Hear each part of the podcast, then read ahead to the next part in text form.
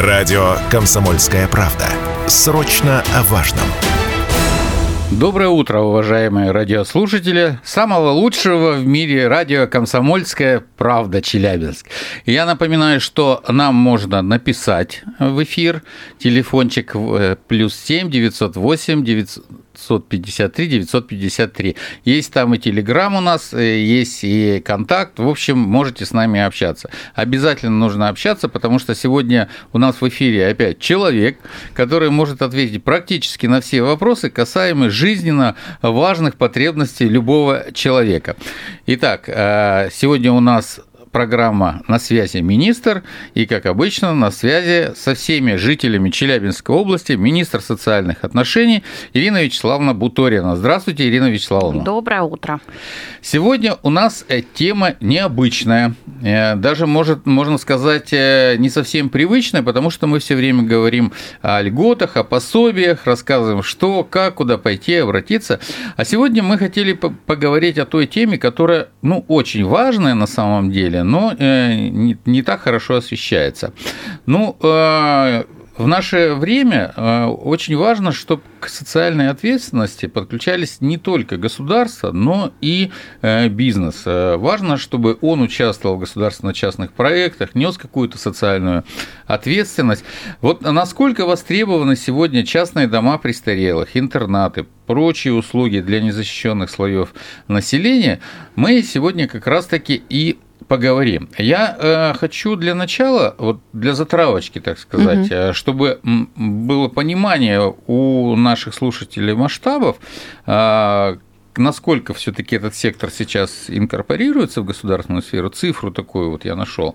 А в 2022 году э, среди всех организаций соцобслуживания доля негосударственных организаций, которые негосударственных угу. именно составила Э, почти 24%. То есть, по mm-hmm. сути, четверть уже всех это не государство. Если в цифрах, но тут данные в цифрах за 22 год их нет, а есть за 21. Одна э, целых три десятых тысячи негосударственных организаций поставщиков соцуслуг. Из них более одной второй тысячи это НКО. Вот. Собственно, там даже и закон специально в 2020 ну, Я думаю, что здесь надо уточнить, что, я так понимаю, вы общероссийскую я российскую, Нет, я российскую. Да. Я не нашел наш, э, цифр э, да. наших, э, вот, почему-то, не знаю. Ну, может быть, где-то они есть, просто есть. я плохо искал. Есть. есть да. Поведайте нам вот как раз-таки. Поведаю обязательно, но вообще так, как идею. И чем мы занимаемся? Ну, мы это немножко с другой стороны видим. Не то, что социальная ответственность бизнеса, да, потому что все-таки у нас так же, как и в России, большинство э, негосударственных поставщиков соцуслуг это все-таки не коммерческие организации, а не э, коммерческий там э, сектор. И мы это видим именно в формате расширения рынка услуг и повышения конкурентоспособности вообще и государственных учреждений, и негосударственного сектора. Да? Мы же все знаем, что когда есть здоровая конкуренция, соответственно, все будут будут э, стремиться развиваться, улучшать свое качество услуг и так далее. То есть э, долгое время у государственных учреждений ну, не было конкурентов, потому что вот они были одни на рынке социальных услуг. Сейчас, э, когда у государства, да, у комплексных центров соцобслуживания, у домов-интернатов появились реальные конкуренты в реестре поставщиков, мы видим, что это толчок к развитию в целом вот, всего рынка социальных услуг. А если все-таки мы поговорим поговорим а, про цифры немножко, да, вот так вы сказали, что не нашли, но здесь просто, как говорится, надо знать, где искать. Да-да-да. Вот, а, но у нас в реестре по Челябинской области сейчас зафиксировано 151 организация в целом, я говорю о тех, кто вошел в реестр поставщиков соцуслуг. Из них 130 – это государственный сектор, то есть государственные и муниципальные организации, угу. 16 социально ориентированных некоммерческих организаций. У нас э, есть 4 э, коммерческих э, структуры, которые вошли в реестр поставщиков, и один индивидуальный предприниматель, что тоже федеральное законодательство допускает. А если по типу рассмотреть у нас, то есть спектр услуг, которые угу. они оказывают? В основном если говорить об услугах, э, то ну, тогда от государственного сектора мы угу. отходим, потому что услуги в наших организациях соцзащиты... Там понятно, мы уже об этом мы говорили их миллион раз, раз да, да. Да, обсуждали. Вот, то есть э, те организации, которые вошли в реестр, в основном э, это социальное обслуживание на дому, Угу. В частности, с прошлого года у нас э, очень востребовано и, собственно, добавляются в реестр новые поставщики. Это услуги сиделки, так называемые. Угу. Помощник по уходу есть еще термин такой. Вот самая такая востребованная. И э, второе направление, которое также вот у нас активно развивается, это как раз предоставление стационарного. Ну, если таким э, нормативным языком говорить, это стационарное обслуживание. Если по-простому сказать, то это вот частные как раз дома-интернаты для престарелых и а, инвалидов, но в основном для пожилых граждан у нас идут. И а, вот как раз в коммерческих а, историях, в социально ориентированных некоммерческих организациях здесь больше акцент смещается, даже в названии смещается акцент. Если в государственной системе это дом-интернат называется, то в частной такой вот э, системе в основном используют термин пансионат. То есть, ну вот даже ну, с другой в терминах... стороны, это как вы лодку назовете, да? Так она и плывет, естественно. А но... А меня здесь интересует, они по 44-му ФЗ все работают? Вот у вас, вы говорите, конкурсная там, процедура да, да. и так далее. То есть, так далее. А у меня в связи с этим второй вопрос возникает. Почему а, возникает? Потому что мы недавно обсуждали как раз, э, ну, дискуссия же идет, предложена по поводу того, чтобы на какое-то время там 44-й э, ФЗ отменить, и плюс еще, значит, отменить именно в закупках, ну, вот касаемых, например, детского питания. То есть все Но... прекрасно понимают же, да, что питание и так далее, чем ниже цены. А здесь... Я здесь немножко поправлю. Здесь 44-й закон, есть просто разные 44-е ага. законы. Если мы говорим о э, все таки вот истории, которую мы сегодня обсуждаем, реестр поставщиков, здесь 44-й закон именно о закуп, закупке для государственных нужд, он здесь не участвует не абсолютно. Участвует, да? Нет. Это другой Это другое. У нас конкурсный отбор идет по другим нормативам. Здесь основополагающий Э, закон. Это все-таки закон о социальном обслуживании, э, и э, есть еще закон о государственном социальном заказе, но это тоже вот мы пока только в пилоте. То есть здесь пока о масштабном применении законодательства о государственном либо муниципальном социальном заказе пока вот я, я бы даже не взяла сейчас всем рассказывать, потому Просто что мы в пилоте. я и говорю о том, чтобы не получалось она так, что конкуренция за счет того, что пожилые люди поступают ну, в пансионат, выигрывает какая-то фирма, которая дает дешевле дешевле цену за там проживание, Нет, обслуживание, питание. И там э, наши граждане пожилые, там у них там похуже там одежда, матрасы, питание нет, и так далее. Нет, нет, это как раз э, здесь таких конкурентных процедур у нас нет. Здесь нет, конкуренция да? в другом. То, что э, либо коммерческий сектор, либо некоммерческие организации, они предлагают свои услуги, и здесь выбор за гражданином. То есть это не государство проводит какой-то конкурс, и вот ты, ты, угу. ты будешь поставщиком. И все направляются вот в это вот учреждение, да? Да, не а так. здесь как раз-таки возможность, э, что сам человек может выбрать, куда он пойдет. И, собственно, за этим человеком пойдет и пойдут и финансовые средства. То есть если, ну, опять же, вот в сравнении... Это очень правильно, потому что да, над да. этим же сейчас даже и, ну, разговор идет достаточно долго в медицине, когда как бы деньги, которые идут с ФОМСа, не пациент должен идти за деньгами, да, в которой, угу. а деньги должны идти за пациентом, когда пациент выбирает, в какую больницу пойдет он лечиться и, соответственно, оплачивается. Здесь э, речь об этом же. Но здесь нужно помнить, э, и здесь будет важно, если радиослушатели это ну, запомнят, услышат о том, что если э, организация не состоит в реестре поставщиков социальных услуг, здесь уже государство не может гарантировать, что там услуги качественные. И не факт, что будет возможность э, эти расходы э, за счет э, государства каким-то образом закрыть. То есть выбирая ту организацию, куда вы хотите пойти за получением вот социального обслуживания, в частности, там, например, это услуги сиделки, потому что час, ну, рынок большой, предложений много. Вот, и нужно проверять, состоит эта организация в реестре или нет. Если она есть в реестре соцпоставщиков, то значит есть понимание, что все услуги соответствуют стандартам, который установлен на государственном уровне, а может быть даже и круче чем угу. в стандартах. И э, есть понимание, что был там, условно говоря, контроль со стороны Госпошнадзора, со стороны Роспотребнадзора. Если организация не вошла в реестр, то здесь уже государство никаких э, тут обещаний и гарантий не дает. Да. Понятно. Еще один момент, э, как раз-таки вот в связке, ну, вообще отрасли медицины, наверное, здесь и обслуживание, угу. по сути, сиделки, это близко. А вопросов о тарифах ФОМС очень часто идет. То есть есть тарифы на определенные э, там, манипуляции, которые... И э, подчас этот тариф, который закладывает ФОМС, например, да, он не покрывает всех расходов в связи с тем, что у нас и цены постоянно увеличиваются, и как бы, расходы угу. на там, ЖКХ там, и так далее, все, все накладные расходы. А, вот здесь э, вариант. Сколько, условно говоря, вот так вот тариф, и покрывает ли он реально, компенсирует ли он поставщикам услуг их трудозатраты и как бы другие расходы? Но а, здесь есть такая вопрос. вообще проблема, вот как в медицине, потому что вот э, очень часто этот вопрос. У нас а, я бы не обозначила это большой проблемой, а, но а, на самом деле вопрос в тарифах здесь тоже а, очень такой тонкий. А, естественно. Мы да. сейчас разберемся подальше, потому что у нас рекламная угу. пауза, и продолжим. Мы продолжаем нашу программу «На связи министр». Я напоминаю, что у нас в гостях министр социальных отношений Ирина Вячеславовна Буторина. И мы сегодня разговариваем о том, как э, некоммерческий сектор участвует в оказании э, во-первых, работает в партнерстве с государством и участвует в оказании социальных услуг разного рода.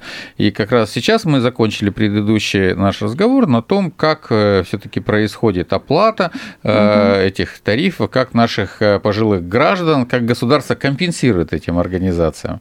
Да, у нас есть несколько форматов работы именно по оплате услуг некоммерческих организаций, коммерческих в том числе, которые в составе реестра соцуслуг э, есть. Если говорить о тарифах, э, то, конечно, э, во-первых, они ежегодно меняются, мы отсматриваем эту историю. И тарифы, если мы будем говорить, например, о, об услугах в виде частных пансионатов, угу. домов, интернатов, то, конечно, у нас наши коммерческие партнеры, они говорят о том, что вот для того, чтобы качественно предоставлять услугу, им ну, на самом деле тариф кажется не таким большим, им бы хотелось более такой угу. существенный тариф. Э, и поэтому всегда э, есть баланс коммерческих мест, да, когда гражданин полностью сам оплачивает услуги, и есть часть мест, на которых размещаются граждане, которые не могут угу. сами обеспечить оплату предоставляемых услуг в коммерческом либо в социально ориентированной некоммерческом некоммерческой организации. И тогда как раз э, вот по нашим тарифам э, заявляется поставщик для того, чтобы ему компенсировали эти затраты. Есть ведь и обратная сторона медали. У нас иногда очень часто бывают поставщики, те, кто хотят э, участвовать и получать государственные деньги, а у них ну, нет и достаточной квалификации у многих, которые там работают. Э, вот. Там же есть стандарты, скорее всего, прописаны. Да. я думаю, что стандарты заложены достаточно высокие к поставщикам социальных услуг услуг? Потому что, ну, как бы это серьезные вопросы. Требования очень серьезные, но при этом есть еще и история, что у нас э, есть задача это снижение административных всех барьеров э, по вот как раз доступу некоммерческого, ну, вообще не государственных поставщиков соцуслуг вот на э, рынок таких услуг. Ну, а если мы снизим требования, но и здесь, не будем проверять должным Здесь, образом? конечно, нет, здесь нужно соблюдать балансы, мы это делаем. То есть, когда мы только начинали эту историю, там, там 16-17 год был, конечно, там по, по максимуму все требования были какие возможны, они были зафиксированы в наших нормативах, и постепенно эти требования, когда мы понимаем, что ну, где-то можно, э, так скажем, внести эту гармонию и чуть снизить э, требования, например, простой пример, а раньше в нормативке у нас было зафиксировано, что э, в реестр поставщиков соцуслуг может войти только та организация, которая полным пакетом предоставляет mm ну, какой-то вид соцобслуживания. Например, там а, соцуслуги на дому, вот по закону там входит, например, 15 видов услуг в, в этот пакет. А, если организация предоставляет 14 услуг, а, то, соответственно, она в реестр не могла войти. Сейчас как раз здесь более гибкая система? Потому что мы же понимаем, что не каждому человеку из, из 15 услуг нужны все сразу. То есть если организация предоставляет 13 и предоставляет качественно и по остальным параметрам соответствует, то уже как бы вот здесь административного барьера нет. То есть она уже может претендовать, чтобы попасть в реестр соцуслуг. Ну, опять же, вот снижение административного. Вначале вы говорили, что вы проверяли там хорошо или проверяют да, соответствующие да. органы. Я понимаю, что это, наверное, не зона вашей ответственности. Там, наверное, ведь проверяют не только вы. Кроме этого, еще же должны помещения соответствовать. Ну, в основном и... это Госпошнадзор и Роспотребнадзор. И да. мы в итоге имеем всякие вот такие ситуации, когда у нас старики там горят э, в этих домах, значит. Э, а здесь теряются. немножко даже тоже другая история есть, угу. о чем тоже хочу сказать.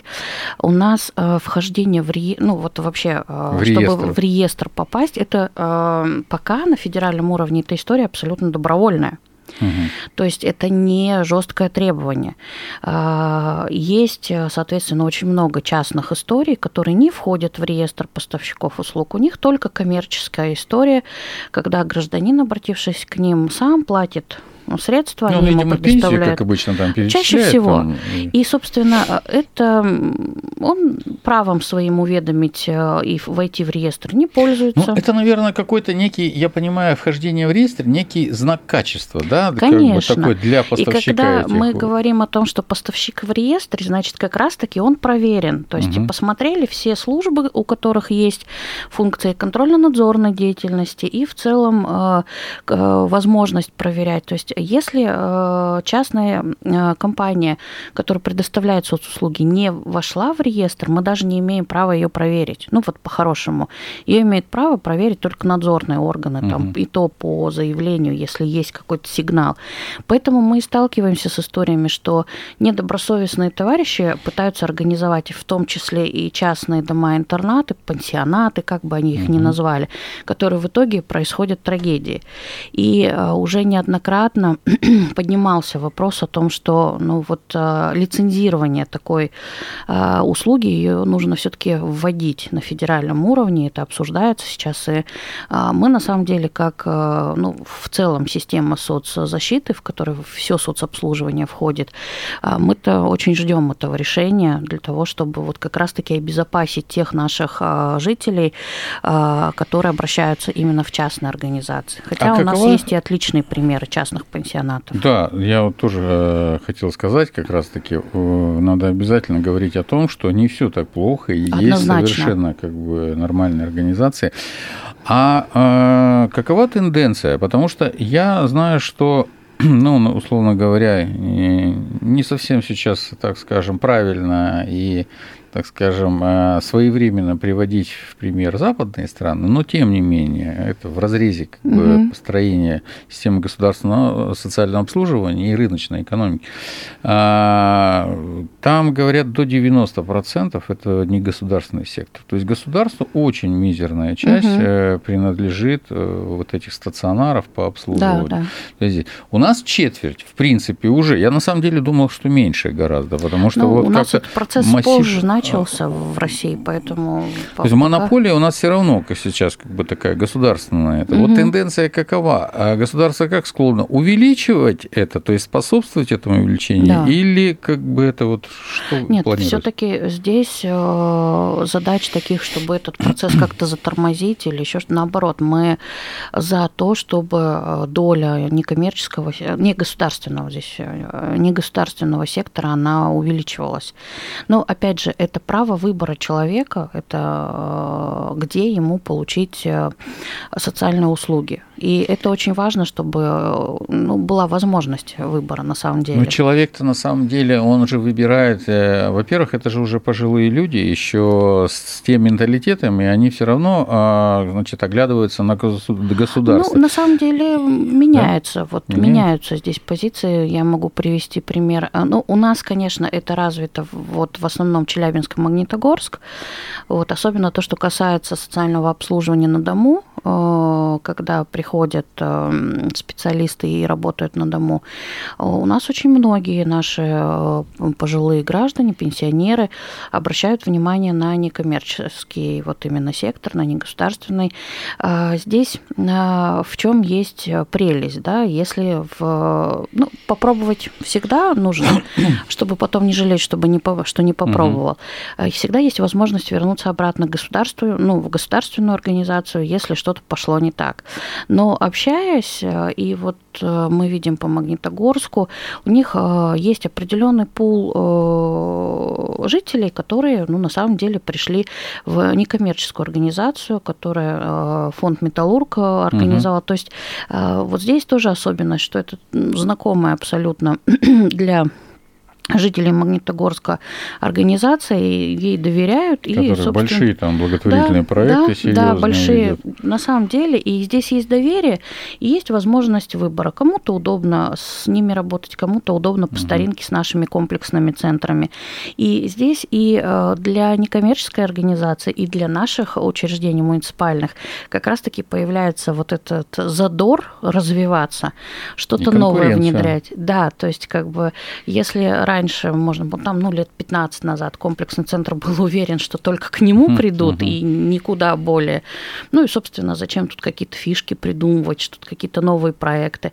А сейчас каждый там комплексный центр, каждое учреждение, оно знает, что есть у человека возможность пойти в другую организацию, поэтому мы видим, как активно развиваются. Давайте радиослушателям расскажем, если уж э, а, я а, не мог найти информацию, сколько у нас э, в области, что чего, как э, все же от незнания куда обратиться? Может быть, люди и воспользовались бы, например, не только как бы функциями государственных uh-huh, учреждений. Uh-huh. Где, а на каком сайте у вас, куда обратиться, чтобы предоставили, вот посмотреть этот реестр, значит, все это? Это целая большая вкладка с большим баннером на официальном сайте министерства. Есть э, отдельная вкладка для самих э, потенциальных поставщиков услуг, где есть полностью вся механика, как попасть в реестр. Это uh-huh. одна вкладка. И вторая вкладка, она прям называется «Реестр поставщиков поставщиков соцуслуг. Если в нее проваливаешься, выходит э, все там условно 150 наименований, угу. и там не просто наименование, но там виды услуг и, собственно, кто чем может помочь. Ну, наверное, есть и сайты у каждого. Конечно, это отсылочные все координаты есть. А ваши специалисты тоже могут каким-то образом проконсультировать, посоветовать, там, сказать да, и, да. или какие-то... Это. А, еще такой вопрос. А вот э, мы все понимаем, что у нас количество количество вот этих вот людей, а, оно определенное. Нет ли какой-то сейчас уже, что у нас, а, по-другому скажу, у нас поставщиков услуг разного рода хватает или нет? Или у нас все-таки есть э, дефицит и обслуживаемых ну, много еще есть? У нас буквально 30 секунд в 30 секунд мы стараемся все потребности удовлетворить, но, конечно, есть большой спрос как раз-таки на услуги сиделок. Есть. И мы да? над этим работаем. Хорошо. Я напоминаю, что министр на связи сегодня с нами был Ирина Вячеславовна Буторина. Спасибо, до новых встреч.